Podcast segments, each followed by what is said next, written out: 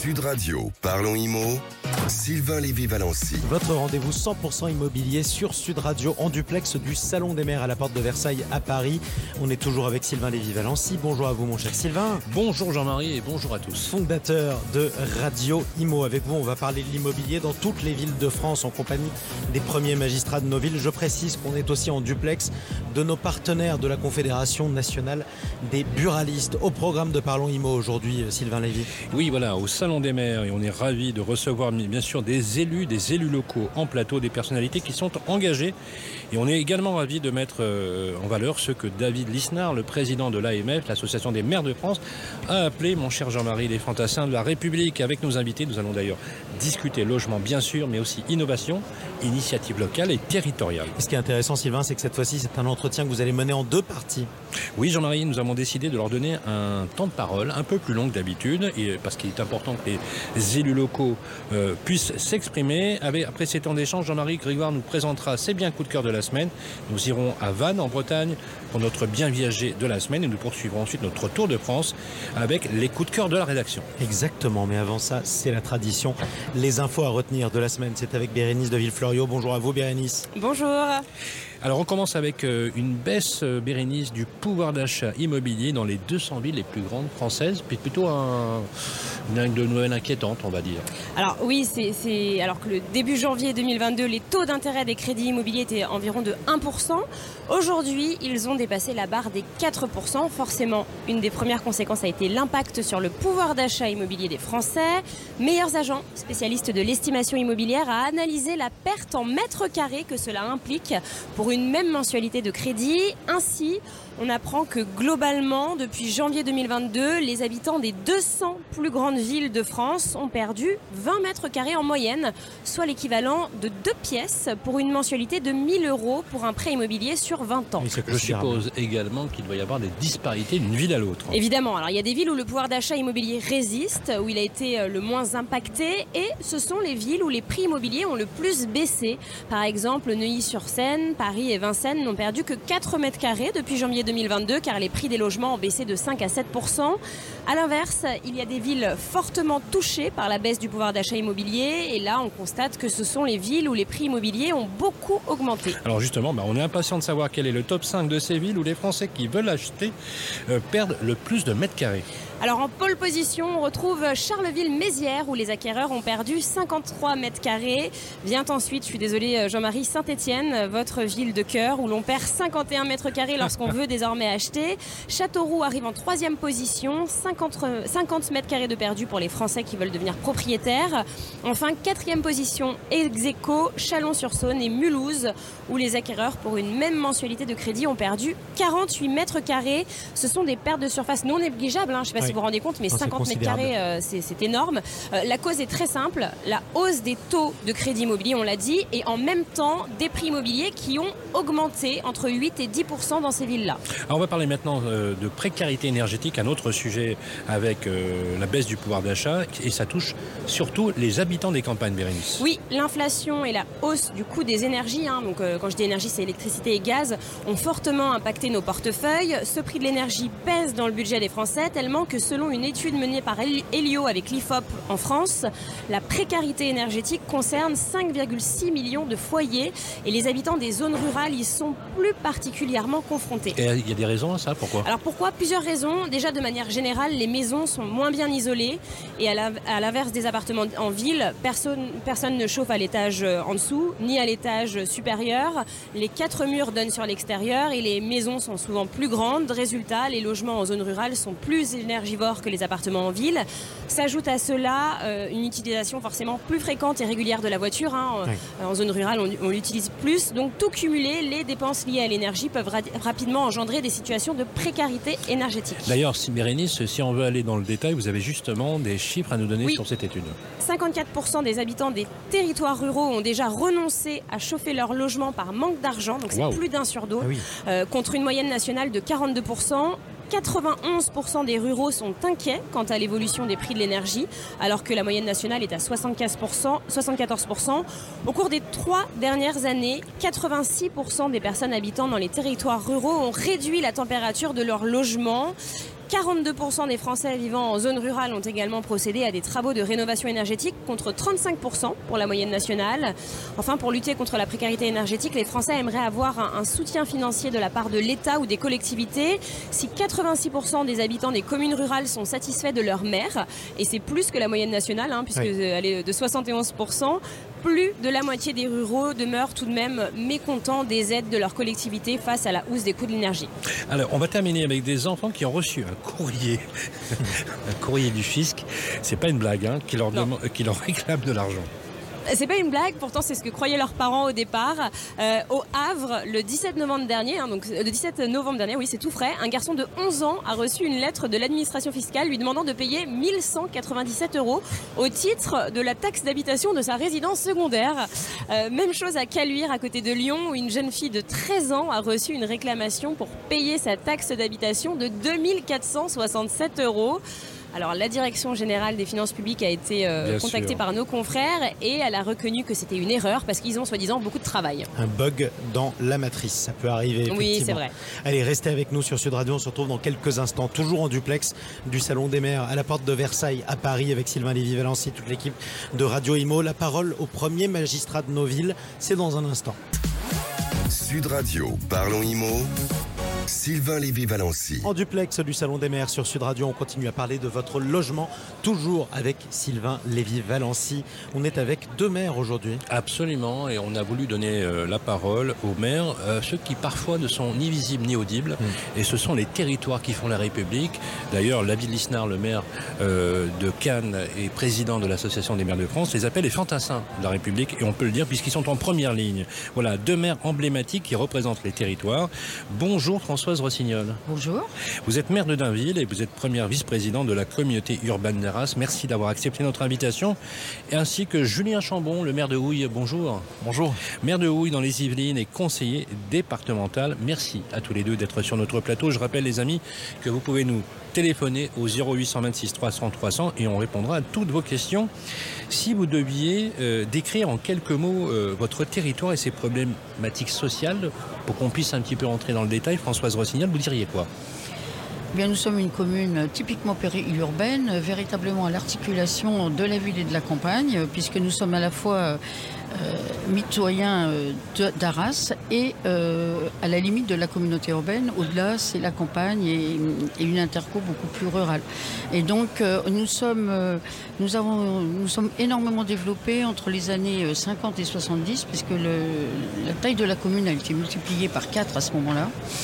Euh, c'est ce qui justifie qu'aujourd'hui on ait une population relativement âgée, puisque nous avons encore finalement les premiers propriétaires occupants euh, qui euh, ont vieilli, mais ont vieilli et ont tenu à rester à Dainville. Parfois dans des parcours résidentiels, mais avec souvent une exigence, rester Alors justement, on a regardé sur l'INSEE, vous savez, les statistiques de votre ville.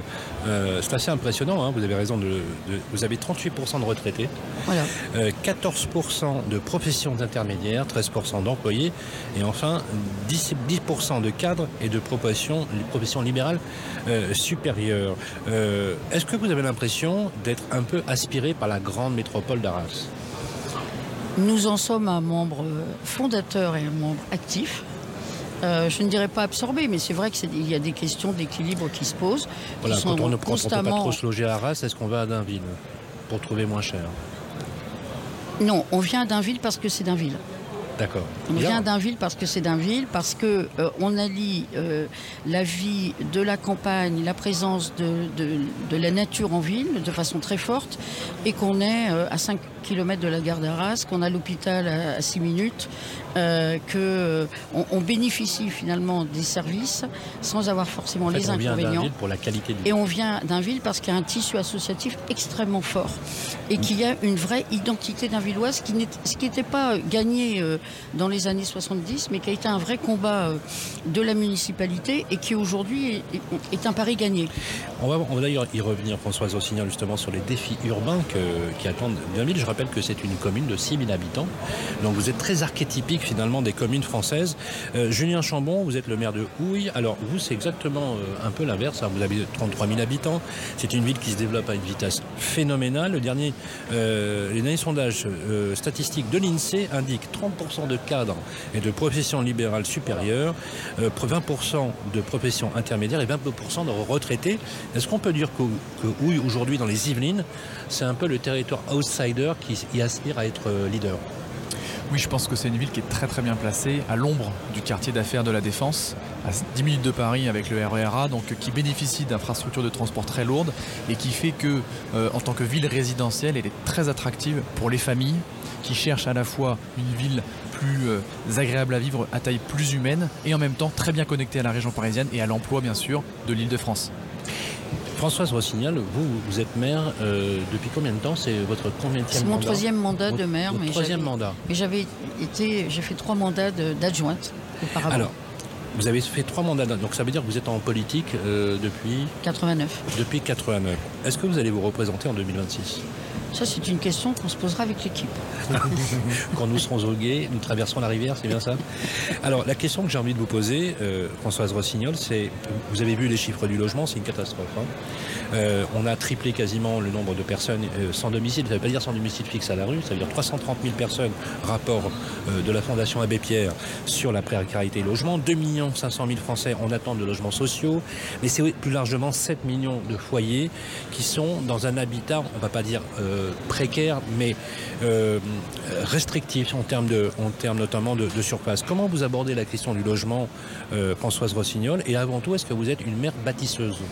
Alors je crois qu'on peut dire que je suis une mère bâtisseuse, euh, par nécessité, puisque nous sommes une commune carencée, euh, puisque dans les années euh, 70, nous avions zéro logement social, et que nous avons, euh, de façon volontariste, construit du logement social, mais dans l'idée que le logement social devait se construire dans, la mixité, et que donc euh, nos projets, c'est un tiers de logement social, un tiers d'accession aidée à la propriété et un tiers d'accession libre. Et donc ça nous amène à construire, et, ça nous a amené à construire le, le nouveau Dainville du 21e siècle, finalement sur de la terre agricole qui nous relie à Arras, euh, mais d'avoir un, un véritable projet dans l'esprit de l'écoquartier. Nous l'avons pas fait labelliser, mais euh, tout à fait dans cet esprit de mixité, de forme, de population et d'intégration euh, au reste de la commune. Donc ce Donc, sont des choses. euh, est-ce qu'on se loge facilement à David, du coup? N- Non, Non. non. Il y a une grosse tension. les- il y a une tension forte sur le logement social, c'est entre 2 et 5 ans d'attente pour venir à Dainville. Donc euh, on a effectivement euh, C'est long, oui. euh, une forte attractivité, de beaucoup de demandes et une difficulté à répondre à la demande. À Houille, vous êtes sur euh, aussi un territoire qui est donc, vous l'avez rappelé tout à l'heure, à proximité de Paris, avec tous les avantages finalement de la ville, sans les inconvénients, sauf quand le RER euh, commence à avoir des, des, des ratés. Mais vous êtes vraiment en, en grande proximité. Question, est-ce que vous, c'est votre premier mandat, vous avez gagné la mairie en 2020, après 25 ans de règne, euh, vous avez fait quand même assez fort. Et euh, je vais vous poser deux questions. La première, c'est est-ce que vous comptez vous représenter en 2026 Et la seconde, comment vous abordez la question cruciale, vous qui êtes une municipalité d'Île-de-France, euh, avec les tensions de logement qu'on connaît en Île-de-France? Je dirais que même si le, ce premier mandat est quand même très sportif, faut être honnête. Depuis trois ans, on n'a pas été beaucoup épargné. Covid, euh, explosion de- des coûts de construction, de l'énergie. Donc euh, je dirais que néanmoins, la passion est là. L'envie de se battre pour sa commune, elle est là. Euh, on, met en place beaucoup de projets qui nécessitent du temps. C'est du temps long quand on aménage sa commune, quand on essaie de la transformer, de l'améliorer. Donc on a bien envie de se dire euh, 5-6 ans, c'est trop court quand on fait un premier mandat. Donc après, euh, aux électeurs, bien sûr, de, de choisir. Et en tous les cas, je pense qu'on se projette sur plus longtemps qu'un mandat. Est-ce que vous arrivez à construire encore à Houille quand on sait, quand on connaît la densité de votre territoire et les difficultés euh, administratives euh, dont on est le champion en France, puisque euh, vous n'êtes pas sans savoir tous les deux que maintenant vous êtes frappés par une circulaire qui s'appelle le zéro artificialisation net, qui finalement rogne encore, en, en dehors des baisses de dotation dont vous avez souffert, de vos marges de manœuvre. Est-ce que vous pensez encore, Julien Chambon, que l'élu local peut encore réellement aménager son territoire? Concrètement Franchement, c'est de plus en plus difficile. Le zéro artificialisation nette, ah oui, on le connaît puisque l'ensemble du territoire communal est artificialisé. Donc dès l'instant où on veut faire quelque chose, on doit réfléchir avec le déjà là. Donc quelque part, on n'a pas besoin d'une loi pour y réfléchir. Néanmoins, le code de l'urbanisme En 20 ans, je pense qu'il a doublé, voire triplé de volume. Aujourd'hui, on est littéralement le prix dans un sandwich entre les normes et surtout la hiérarchie des décisions et l'incapacité du maire à rendre compte à sa population. Aujourd'hui, on est plus dans une logique de décision administrative que d'une logique démocratique. Et ça, c'est problématique parce que les gens ne comprennent pas. C'est sidérant hein, ce que vous dites. C'est hein. sidérant. Parce que moi, je me mets à la place de ceux qui vous écoutent. C'est franchement une Bien sûr. C'est sidérant. Mais l'élu doit, doit se battre tous allez, les jours. allez expliquer à des personnes qui sont en attente de logement que le problème, il est, il est dans la lenteur et, et dans la technocratie administrative. C'est très difficilement entendable. hein. Le problème, il est dans la lenteur et dans la difficulté administrative parce que la façon aussi de produire du logement Bien sûr. répond à des logiques qui ne sont pas aujourd'hui définies par les élus locaux, qui ne sont pas aux mains des élus locaux. On n'a pas les moyens aujourd'hui de définir la bonne quantité de logements, la bonne façon de faire du logement, la bonne façon de fabriquer de la ville. Le maire ne construit pas des logements, Bien sûr. il fabrique une ville dans sa globalité. Pardonnez-moi, Julien Chambon, mais vous faites partie quand même des maires de, de, la, de, la, de la majorité présidentielle. hein. Donc euh, voilà, vous faites partie de Renaissance. Donc je ne peux pas résister à vous poser des questions, c'est pas un piège. hein. Mais euh, on ne peut pas dire que sur le premier et le second mandat d'Emmanuel Macron, on ait eu un président qui aime d'abord un l'immobilier et le logement des Français. Et si on avait voulu finalement provoquer une crise sociale du logement, on serait- on s'y serait pas pris autrement. Et vous en êtes d'ailleurs la preuve, vous en tant que maire. Qu'est-ce que vous diriez là-dessus sur la politique de l'exécutif, sur les signaux un peu inquiétants envoyés à l'industrie de la ville? Déjà, je dirais que j'ai qu'un seul patron, ce sont les Auvillois. C'est à eux que je rendais compte, et c'est à eux, et c'est pour eux que je me bats tous les jours. Ça, c'est la première chose. Réponse pas mal. C'est une logique démocratique. Ensuite, le gouvernement, mais j'ai envie de dire globalement l'État, pour tenter euh, que quelqu'un euh, maîtrise encore quelque chose au sein euh, de l'administration. La question c'est comment on fabrique aujourd'hui du logement et comment c'est l'échelon démocratique proche des citoyens qui prend les bonnes décisions et qui a les moyens de les mettre en Alors, œuvre. C'est ça qu'il faut faire. Vous avez une idée? Donc aujourd'hui, il y a une chose qu'il faut préserver, c'est la capacité à administrer et à délivrer les permis de construire à l'échelle des communes. C'est encore une prérogative que vous avez. Beaucoup sont tentés parfois de les déléguer aux agglomérations. Je pense qu'en tout cas, pour nous, c'est une très mauvaise idée. En région parisienne, on doit être proche de la décision, proche de ceux qui subissent les conséquences de nos décisions. Donc vous n'êtes pas favorable au dispositif qui est en train de se mettre en place, de transférer cette compétence à des communautés d'agglomération, à des intercommunalités. Est-ce que vous, c'est le cas à Dainville? À Dainville, nous continuons à délivrer les permis de construire. Euh, la compétence euh, aide à la pierre est une compétence communautaire. Il y a des efforts importants qui sont faits d'accompagnement euh, financier euh, à ce travail. Euh, notre euh, zone euh, de, euh, construite, nous l'avons confiée à la communauté urbaine parce que ça engendre des, des sommes qui n'étaient pas en, en proportion à notre, de Mais notre budget. Oui, Mais par vous contre- êtes, mais vous, êtes, vous êtes en interco, Pardon vous êtes en intercommunalité. Oui, on est Oui, en oui. communauté urbaine, donc, Oui, euh, donc, on, est, oui. on est très intégré, mais en même temps, euh, nous avons gardé, euh, je dirais, l'initiative en ce qui concerne le projet. D'une part, on est très actif dans les définitions de, du PLH, donc des, des- des projections du nombre de logements, et aussi dans, la vision et le partage des, des logements à établir, à construire sur la communauté urbaine. La difficulté, c'est le modèle économique.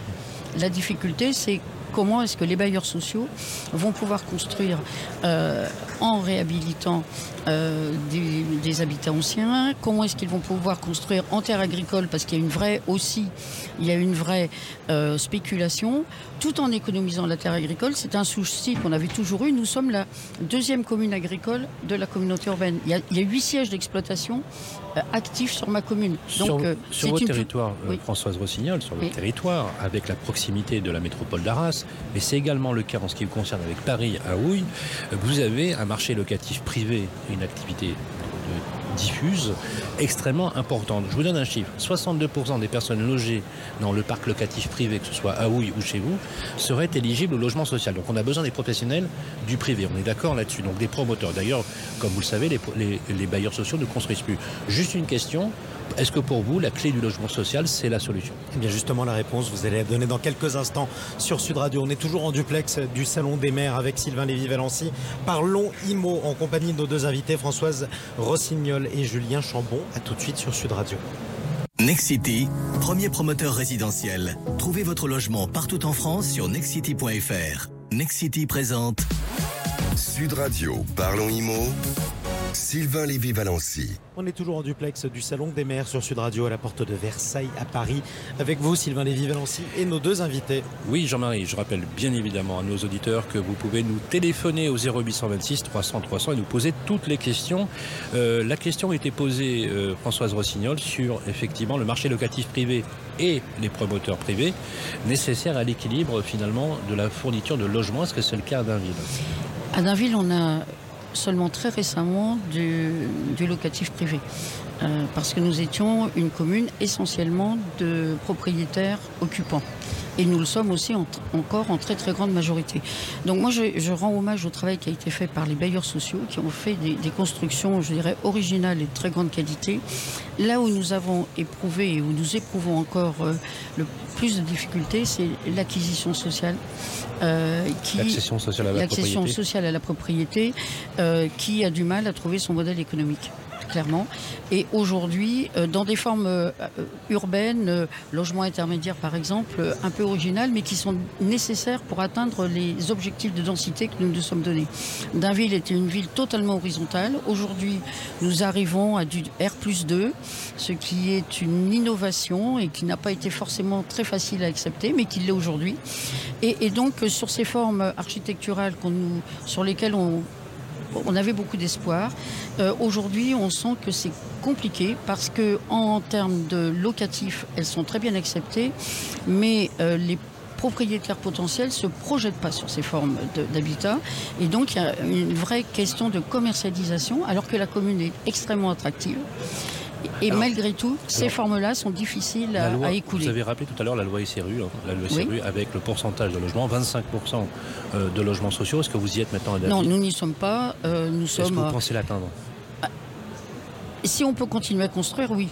Mais nous sommes une commune qui est qui a déjà une densité relativement forte dans le, dans le bâti. Il y a longtemps que nous avons travaillé sur la réhabilitation et l'utilisation de friches. Nous avons travaillé sur euh, les, les dents creuses. Donc il y a peu d'opportunités. Donc aujourd'hui, s'il n'y a pas la possibilité, euh, alors dans des conditions de densité qui sont déjà inscrites dans nos documents d'urbanisme, puisque nous sommes euh, à 30 logements à l'hectare, ce qui peut paraître peu euh, dans la périphérie de, en Ile-de-France, mais qui est beaucoup chez nous et qui est une forme de révolution culturelle, euh, eh bien, euh, il faut trouver des solutions. Or, aujourd'hui, sur le plan économique, la friche coûte très cher. Et j'ai un projet qui est en rade parce que, voilà, permis de construire des livrets, mais voilà, on ne trouve pas l'équilibre économique. Difficile dans la réhabilitation, difficile euh, dans l'acquisition de, de, terres agricoles. Et donc, c'est cet aspect-là qui est difficile. En fait, vous, manquez, vous êtes dans une crise foncière, bien évidemment, mais c'est le cas d'ailleurs. Ah puisque vous avez quasiment plus de foncier. Vous nous l'avez dit en antenne. Justement, comment vous faites face à ces défis Puisque Houille est une ville qui gagne des habitants. Euh, ça va vous poser un sacré problème, Julien Chambon, puisque aujourd'hui, quand on voit les statistiques d'accession au logement sur le marché locatif privé et social, c'est quasiment tâche impossible à, à Houille. Mais ça, vous le savez déjà. Oui, on a un phénomène assez euh, classique, c'est à la fois le renchérissement et un marché de l'immobilier très attractif qui fait que pour acheter c'est de plus en plus difficile. Et pour accéder à la propriété à c'est de plus en plus difficile, surtout la maison et, euh, son jardin euh, dans un espace urbain. Et en même temps, on a vraiment une exclusion des, des, classes populaires, euh, des employés, euh, des personnes qui font vivre les communes, vous hein, qui travaillent dans, dans le commerce. phénomène de, de, gentrification, vous aussi? On peut appeler ça un phénomène de gentrification. Et on ne veut pas perdre néanmoins notre identité urbaine. C'est intéressant ce que dit ma consoeur parce que nous aussi, on est une ville assez horizontale, un peu comme la grande banlieue parisienne, avec les nappes pavillonnaires oui, que les gens plébiscitent. Voilà, mais bien sûr. Ils apprécient cet habitat-là. Je suis désolé, mais la grande banlieue a une identité urbaine. Elle veut la défendre. Sauf Emmanuel Vargon. Mais euh... On a un art de vivre. On laisse à Emmanuel Vargon le, le plaisir de vivre chez elle dans sa maison et nous de, de laisser nos maisons tranquilles. Ça c'est important, on a un art de vivre en banlieue, on ne veut pas le perdre malgré le besoin et la nécessité de créer du logement. C'est là où euh, le, logement social est une réponse à la fois oui et non. Oui parce qu'elle crée forcément un accès au logement quand même quand on voit aujourd'hui les charges que représentent pour les habitants, nos concitoyens en région parisienne, ce qu'on consacre au logement c'est énormissime. Pour autant, si construire du logement social ça veut dire bétonner, raser les maisons, construire des immeubles en bloc, aujourd'hui ça n'est plus acceptable et en plus économiquement ça ne fonctionne plus. Alors je suis tout à fait d'accord avec vous, sauf qu'on vous donne des injonctions totalement contraires, puisqu'on vous enjoint de loger les nouveaux habitants, et euh, on a commencé à étudier un petit peu, alors vous allez me répondre, le plus précisément possible sur euh, la baisse des dotations. Est-ce que ça a touché la ville de Houille? Est-ce que réellement, vous aussi, vous avez été compensé à l'euro près avec la disparition de la taxe d'habitation? Vous êtes compensé, mais une fois que la population est dynamique, il n'y a plus de rattrapage. Les nouveaux arrivants, ils ne sont pas compensés, eux. Donc forcément, vous avez de nouvelles charges. Et puis, dans la même, de la même manière que au niveau des Donc impôts locaux, mécaniquement, votre budget baisse. donc mécaniquement, le budget baisse et les besoins augmentent. C'est inévitable. Donc, vous- donc concrètement, vous en tant que maire, vous pourriez nous dire, à un moment donné, je ne vais plus pouvoir accepter d'habitants supplémentaires. À un moment donné, quand on est une ville résidentielle, qu'on n'a pas d'activité économique, ce qui est le cas de la ville de Houille, il n'y a pas de marge de manœuvre. Ce sont les habitants qui supportent. Et les habitants, ils sont déjà pressurisés dans tous les sens. Ça a le mérite d'être clair. À Dainville, est-ce que vous êtes touché par la même chose? Est-ce que est- vous avez été compensé Euh, et, et ensuite, est-ce que, après le mécanisme de compensation, vous êtes capable à Dainville d'augmenter votre population? On est euh, effectivement dans une situation où euh, on est atteint par un effet ciseau absolument euh, dramatique. Et donc euh, la question se pose de euh, maintenir des services, maintenir la qualité des services euh, pour pouvoir investir. Parce que demain, il faut servir les repas à la cantine et des, des repas de qualité, mais il faut aussi pouvoir faire la rénovation énergétique de nos écoles. Et donc aujourd'hui, le la baisse des- de, de nos ressources fait que euh, notre épargne diminue et que notre capacité à investir est remise en cause. Or, elle est absolument indispensable si on veut accueillir de la nouvelle population très et, et maintenir euh, la population actuelle dans le- les- sa qualité de vie. C'est très clair. C'était un plaisir. On voulait mettre un focus sur vos territoires euh, parce qu'on considère à la rédaction que les maires de France sont les premiers à porter de main des territoires et c'est là que les bouleversements et les changements auront lieu. Un grand merci à vous, euh, Julien Chambon. Je rappelle que vous êtes le maire de Houille et conseiller départemental euh, des Yvelines. Merci également à Françoise Rossignol. Vous êtes maire de Nainville. Ne changez rien, Françoise. Voilà, peut-être un quatrième mandat qui se profile à l'horizon. Et vous êtes également première vice-présidente de la communauté urbaine d'Arras, Jean-Marie. Et on vous réinvitera l'un et l'autre avec plaisir sur Radio. Tout de suite, on décide d'emménager. Sud Radio, parlons IMO. Sylvain Lévy-Valency. Chaque semaine, on vous propose un bien coup de cœur à acheter d'une manière ou d'une autre. On a retrouvé Grégoire Darico qui nous rejoint en plateau. Bonjour Jean-Marie. Grégoire. Bonjour à on tous. commence par un bien à découvrir en viager avec notre partenaire Viagimo, Grégoire. Exactement, Jean-Marie, direction le golfe du Morbihan et la cité des Vénettes, c'est-à-dire Vannes. Donc, C'est une maison de 148 mètres carrés avec jardin que nous vous proposons cette semaine avec notre partenaire Viagimo. Une maison construite en 1987, idéalement située à 5 minutes des grands axes et commodités. Elle est bâtie sur un terrain de 420 mètres carrés et comprend au rez-de-chaussée une entrée, un salon séjour avec cheminée, donc idéal pour les soirées d'hiver qui s'annoncent, une cuisine indépendante, une suite parentale, une autre chambre que l'on peut aussi transformer en bureau, une buanderie et une salle de bain. À l'étage, vous trouverez une mezzanine, deux chambres, une salle de bain et un bureau. À l'extérieur, le jardin comprend une terrasse. Alors, qui dit viager dit technique du viager. Exactement Sylvain. Alors la maison elle est proposée en viager occupé au profit d'un homme de 75 ans. La valeur vénale de la maison est de 340 000 euros. Ça c'est donc ce qu'elle coûterait si elle était libre. Et si vous êtes intéressé par cette opération en viager, sachez que le bouquet est de 148 800 euros et que la rente viagère mensuelle est de 470 euros. Vous pouvez contacter sans plus attendre l'agence Viagimo de Vannes ou vous rendre sur le site internet de notre partenaire pour plus d'infos et photos www.viagimo.fr et sachez même qu'une visite virtuelle de la maison est possible sur demande. Alors, nous avons eu des coups de cœur à la rédaction, Grégoire. Cette semaine, moi, je vous propose qu'on aille dans une très jolie ville, pas très loin d'Arras, qui s'appelle Dainville. Voilà, Et effectivement Sylvain, j'ai décidé de faire honneur à nos invités du jour et on commence d'abord par Dainville, commune de 5689 habitants que vous administrez, Madame le maire, une commune dont le nom remonte à, la Rome antique puisqu'il vient du latin Diana Villae, soit littéralement la ville de Diane, déesse de la chasse et du monde sauvage. On l'explique par l'habitude qu'avaient pris les légionnaires romains de venir se désaltérer dans les eaux de source qui s'y trouvaient. Donc voilà pour la petite minute culturelle. Et sinon, je vous ai dégoté une maison située dans les faubourgs de la commune, bâtie sur un terrain de 597 mètres carrés. La maison fait 94 mètres carrés, comprend une entrée, une cuisine équipée, un salon séjour, un cellier, trois chambres, une salle d'eau indépendante. Elle est entourée d'un jardin clos et d'une terrasse de 40 mètres carrés environ.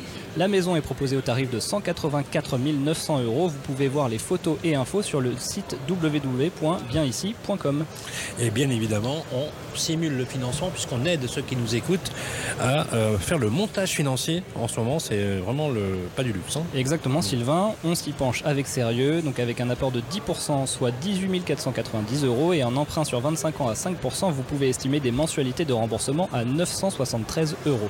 Un troisième bien à visiter, Grégoire, une très jolie ville euh, qui s'appelle Houille dans, Voilà. les, dans les Yvelines. Dans Voilà. les Yvelines, donc oui, effectivement, vous l'avez deviné, nous allons à Houille, direction les Yvelines, pour aller chez vous, monsieur le maire. Alors, c'est un appartement de 4 pièces de 68 mètres carrés que je vous ai dégoté dans le secteur du réveil matin, c'est-à-dire, si j'ai bien vu, pas très loin de la gare RER. Notre appartement se trouve dans une résidence entretenue, calme, verdoyante et isolée, un lieu familial idéalement situé à 10 minutes à pied de la gare. L'appartement se situe au premier étage de la résidence. Il est très lumineux, il comprend une entrée, un double séjour, exposé sud-ouest, une cuisine équipée, un cellier, deux chambres et une salle de bain. Vous y trouverez aussi une cave de 5 mètres carrés pour compléter ce bien. Alors l'appartement, il est proposé au tarif de 272 000 euros, plus d'infos sur century21.fr. Et on le finance avec un apport de 10% toujours. Voilà, donc 27 200 euros, un emprunt toujours sur euh, 25 ans à 5% et vous avez des mensualités de remboursement à 1431 euros. Merci Grégoire, Jean-Marie. Mais écoutez, en tout cas, ça faisait envie d'emménager. Je ne sais pas si on aura fait gagner à Madame le maire et à Monsieur le maire des nouveaux habitants. Mais en tout cas, si Sud Radio peut arriver à le faire, ce serait une bonne chose. Merci à vous, Grégoire Darico. Merci Jean-Marie. Merci à vous. Ah, il nous faut Madame le maire et Monsieur le maire. Merci à vous, Sylvain Lévy. Voilà, et merci Grégoire. On va se retrouver d'ailleurs la semaine prochaine avec le président de la Fédération nationale de l'immobilier de la Chambre de Paris. On parlera des dossiers parisiens. Exactement. Ce sera toujours la prochaine émission. Parlons IMO, je le rappelle, c'est chaque samedi matin à 9h15. On parle de votre logement. D'ici là, vous avez sur une Radio question à poser. Vous nous laissez un message au 0826 300 300. On vous rappelle, on vous répond et on vous met en contact avec nos experts. Avant ça, l'émission que vous venez d'écouter en duplex du Salon des maires eh bien, sera rediffusée mardi prochain à midi sur Radio Imo. Vous pouvez la retrouver aussi sur tous les environnements digitaux de Sud Radio et de Radio Imo. Un mot quand même pour remercier ceux qui nous accueillent aujourd'hui sont nos partenaires de Sud Radio, la Confédération nationale des buralistes et en particulier leur président Philippe Coy. Vous savez, dans chaque ville de France, il y a un maire, il y a une mairie, il y a souvent une église et très souvent, il y a un bureau de tabac qui ne vend pas que du tabac, qui sert aussi parfois de euh, petits services publics de demain. C'est pour ça qu'on est ravis de travailler avec nos amis les buralistes sur Sud Radio et on les retrouvera aussi à tout de suite sur Sud Radio. Sud Radio, parlons IMO. Sylvain Lévy-Valency.